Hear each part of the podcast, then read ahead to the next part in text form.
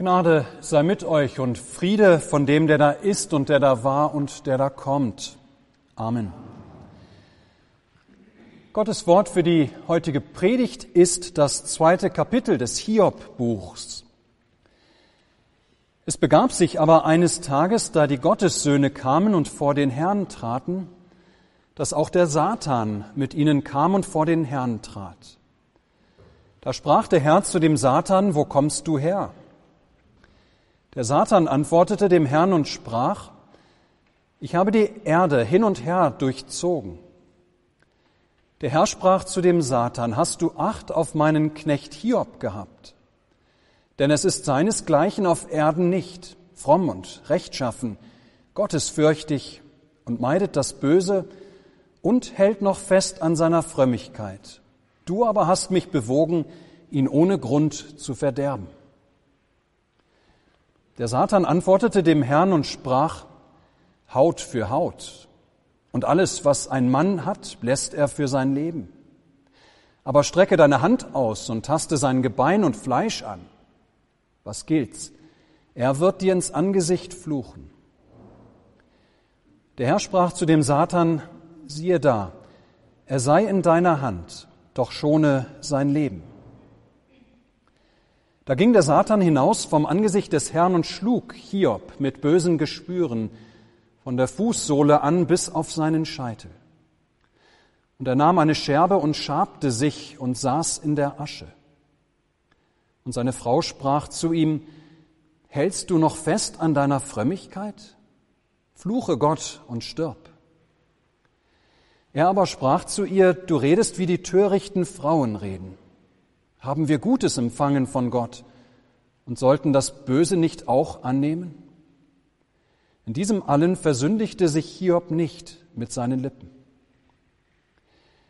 Als aber die drei Freunde Hiobs all das Unglück hörten, das über ihn gekommen war, kamen sie ein jeder aus seinem Ort.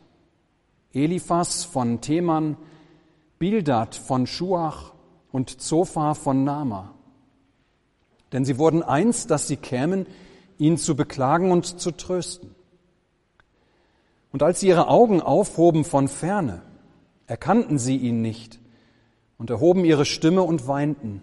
Und ein jeder zerriss sein Kleid und sie warfen Staub gen Himmel auf ihr Haupt und saßen mit ihm auf der Erde sieben Tage und sieben Nächte und redeten nichts mit ihm, denn sie sahen, dass der Schmerz sehr groß war. Amen. Liebe Gemeinde, wir kennen wohl alle die Geschichte von Hiob, von diesem frommen Menschen, dem alles genommen wird, was er hatte bis auf sein bloßes Leben. Der Satan war vor dem Thron Gottes erschienen und hatte den Vorwurf erhoben, dass dieser Hiob doch nur fromm war, weil er von Gott so sehr mit Reichtum gesegnet worden war. Ja, der Vorwurf des Satans war, es ist doch leicht zu glauben, wenn es einem gut geht. Nehme diesem Hiob seine Besitztümer, so der Satan, und er wird dich verfluchen. Daraufhin bekommt der Teufel die Vollmacht, Hiob sein Hab und Gut zu nehmen. Und er verliert alles, was er hat. Er wird innerhalb von 24 Stunden von einem sehr wohlhabenden Menschen zu einem höchst bedauernswerten Mann, der seine Kinder in einem Unfall verliert, allesamt auf einmal, als das Haus zusammenstürzt, in dem sie zusammen waren. Zeitgleich verliert er alle seine Besitztümer, seine Kamele, seine Schafe, seine Rinder, seine Esel, auch seine Angestellten. Bezeichnenderweise aber tut Hiob nun nicht das, was der Teufel vorausgesagt hatte, dass er Gott verfluchen würde, wenn ihm alles genommen wird, was sein Leben reich gemacht hatte. Nein, stattdessen kann Hiob in seiner unsäglichen Trauer und in seinem unsäglichen Leid trotzdem sprechen, der Herr hat's gegeben, der Herr hat's genommen. Der Name des Herrn sei gelobt. Ja, das ist ein wahnsinniger Vertrauenssatz, der von einem scheinbar übernatürlichen Glauben des Hiob zeugt. Soweit, ihr Lieben, das erste Kapitel des Hiob-Buchs. Kapitel 2, das ist der vorgegebene Predigtext für heute. Kapitel 2 setzt dort ein, wo der Satan wieder vor Gott erscheint. Und es kommt erneut zu einem Gespräch über Hiob. Gott spricht den Satan auf Hiob an. Ob er gesehen habe, wie Hiob fromm, wie Hiob gläubig geblieben war, trotz dessen, dass ihm alles bis auf sein Leben genommen wurde. Und das war nicht wenig. Die Antwort des Teufels? Sehr schlangenhaft, ihr Lieben, wie es seine Natur ist. Nun ja, Gott, entgegnet er. Er hat ja noch seine Gesundheit. Nimm Hiob auch noch seine Gesundheit, dann wird er dich verfluchen. Und für uns heute ganz und gar befremdlich, willigt Gott an dieser Stelle ein, dass der Satan Hiob auch noch seine Gesundheit nehmen darf. Nur sein blankes Leben darf er nicht antasten. Das soll ihm bleiben.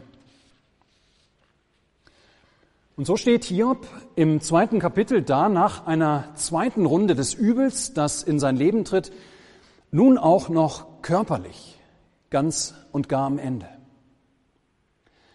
Von oben bis unten seines Körpers, so erfahren wir, ist sein Körper mit eiternden, mit entzündeten Wunden übersät, aber wir müssen nicht nur an einen, irgendwie an eine Hautkrankheit denken, wenn wir weiter im Buch Hiob lesen, dann sehen wir, dass das eine Krankheit war, die viel tiefer ging, dass dieser Hautausschlag nur sich symptomatisch oder dass sich an der Stelle die Krankheit nur symptomatisch gezeigt hat.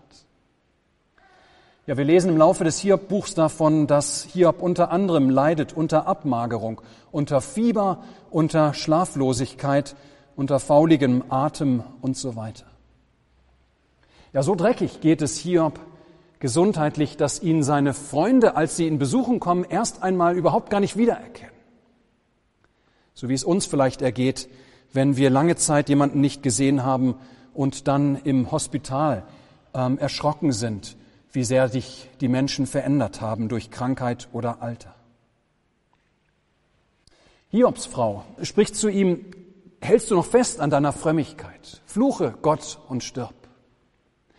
Ja, sie sagt, sage dich los von Gott, denn er hat sich offenbar von dir losgesagt, so der Vorwurf, und setze deinem Leben ein Ende. Ja, dein Leben ist doch nicht mehr lebenswert, mach Schluss damit. So lesen wir zwischen den Zeilen.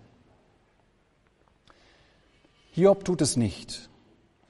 Vielmehr spricht er wieder so einen Satz, der von einem wahnsinnigen Vertrauen gegenüber Gott zeugt.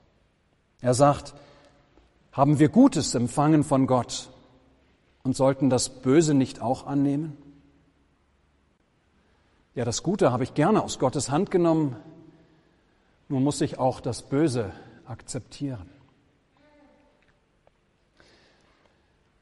Dass Hiob sich nicht immer so stark präsentiert, dass ihn das erlebte Leid eben doch nicht immer so stoisch und fatalistisch bleiben lässt, das kann man in den folgenden 35 Kapiteln des Hiob-Buchs nachlesen. Da setzt sich Hiob ganz intensiv mit seiner Geschichte auseinander, mit dem, was ihm widerfahren ist. Und wie gesagt, nicht immer bleibt er so cool wie zu Beginn.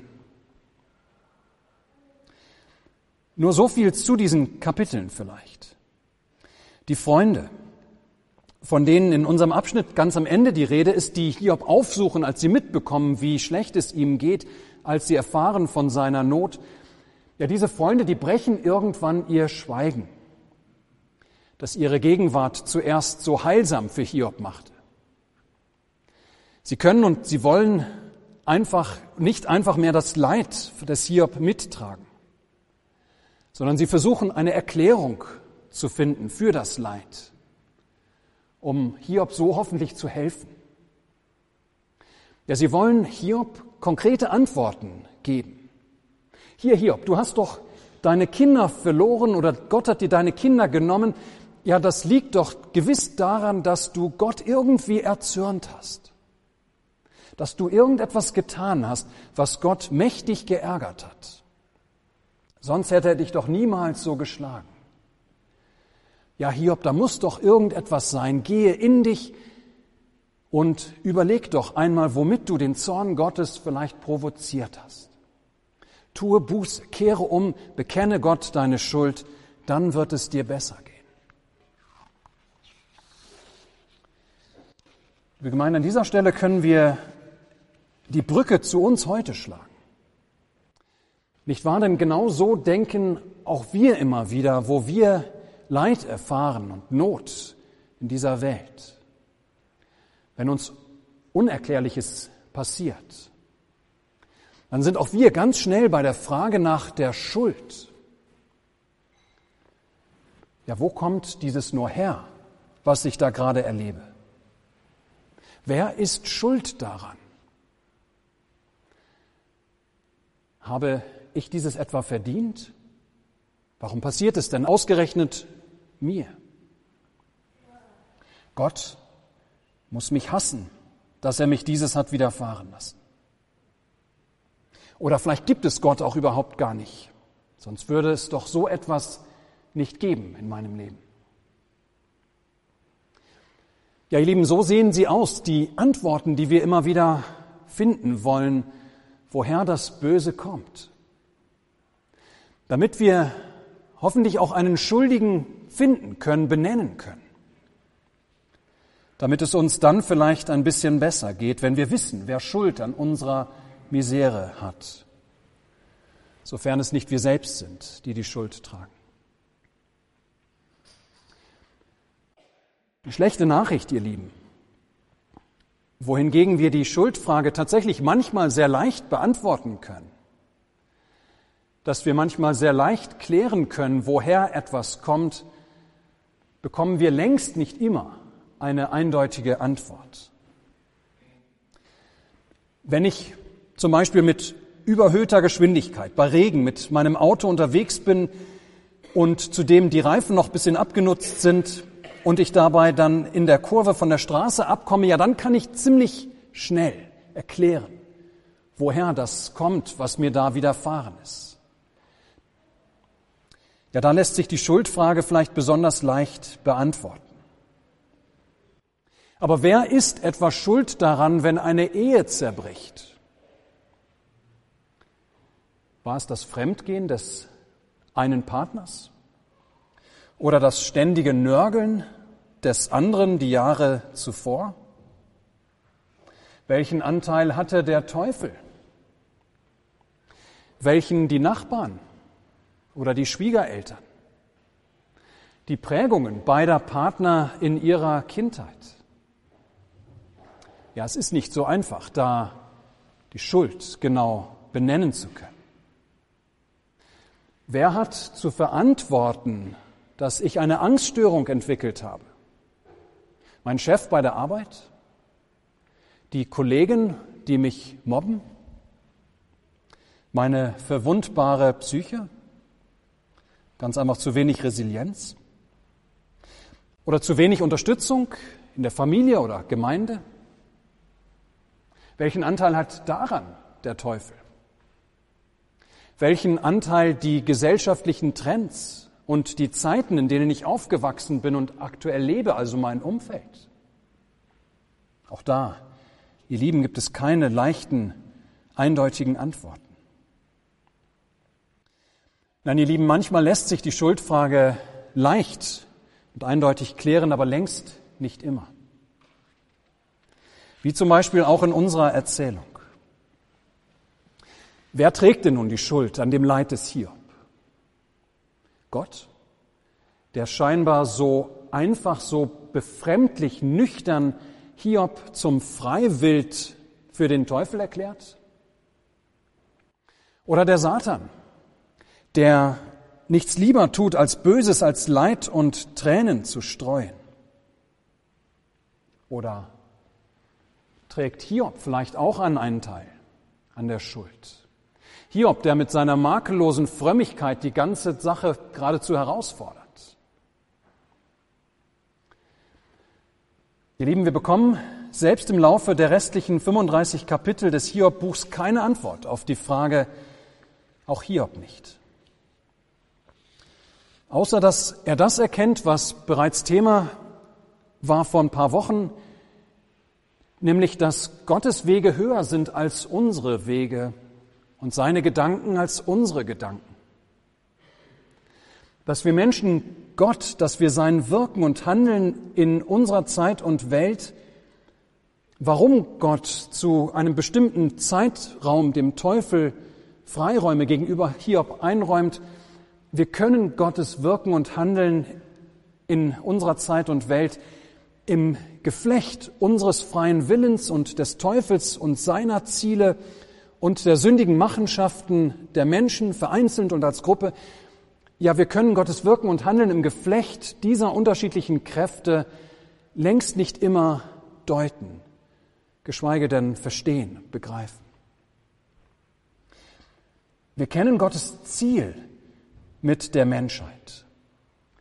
Ja, wenn wir die Bibel als Ganze betrachten, von Genesis an bis zum Buch der Offenbarung mit dem Kommen von Jesus Christus im Zentrum, dann ist dieses Ziel ganz klar die Erlösung der Menschen von Sünde, Tod und Teufel durch Jesus Christus. Aber die einzelnen Schritte auf dem Weg zu diesem Ziel, die können wir längst nicht immer verstehen, vor allem nicht die einzelnen Schritte mit einzelnen Menschen. Wir können nicht in den Thronraum Gottes schauen. Wir wissen nicht, warum Gott bei den einen vielleicht zu diesem Zeitpunkt jenes zulässt, bei anderen nicht. Wir können nicht nachvollziehen, warum Gott manche Menschen oder gar Familien scheinbar mehr leiden lässt als andere. Ja, selbst in unserer Geschichte mit Hiob, wo wir ja einen Blick in den Thronraum Gottes bekommen, ein Blick, den, ein Blick, den Hiob übrigens nicht bekommt. Ja, selbst in dieser Geschichte mit Hiob, wo wir einen Blick in den Thronraum Gottes bekommen, bleiben am Ende mehr Fragen als Antworten. Ja, warum hat der Teufel überhaupt Zugang zu dem Thron Gottes? Warum lässt sich Gott auf einen Handel ein mit dem Satan? Wie ist es zu erklären, dass Gott fast wie so ein Masochist in dieser Erzählung rüberkommt? dem es nichts oder zumindest nicht viel ausmacht, dass der Satan freie Hand über das Leben von Hiob bekommt, obgleich er andererseits doch Hiob ganz offensichtlich sehr lieb hat, wenn wir sehen, wie er über Hiob spricht.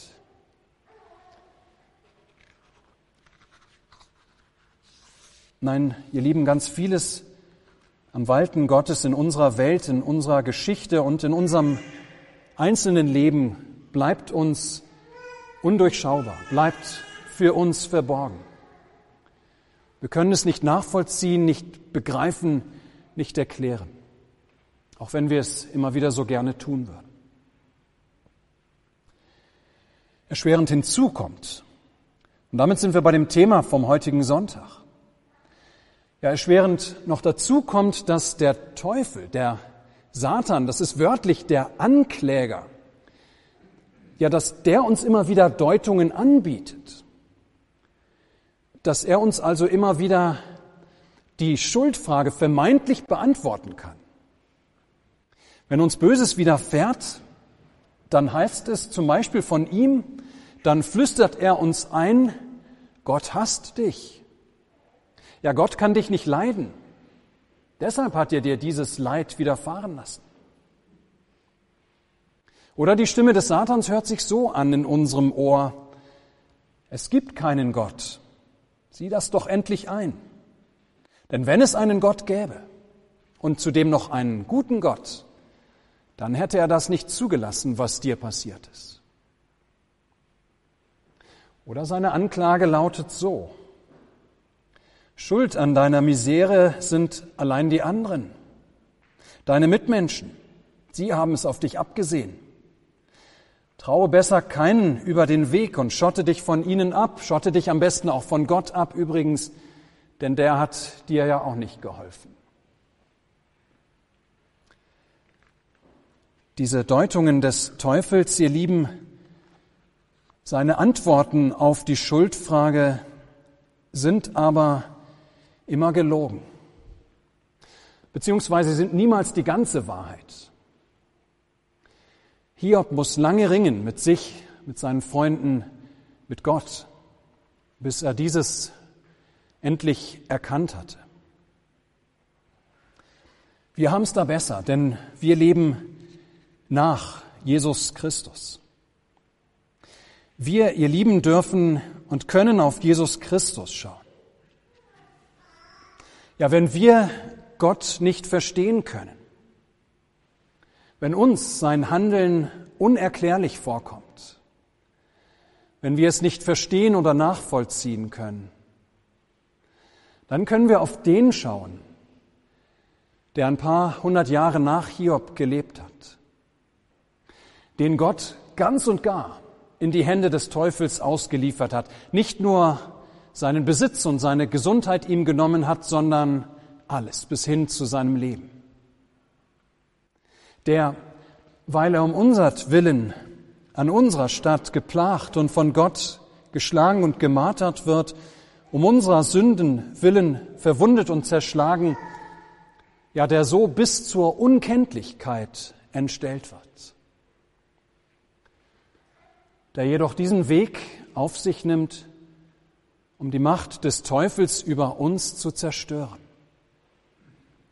Er begibt sich in die Höhle des Löwen, um diesem Löwen die Zähne auszureißen, damit er uns nicht mehr fressen kann, damit der Teufel über uns kein Sagen mehr hat vor dem Thron Gottes, dass er, wenn der Teufel kommt und uns verklagen will vor dem Richter aller Zeiten, dass er an unserer Seite steht, um uns den Freispruch zu erwirken.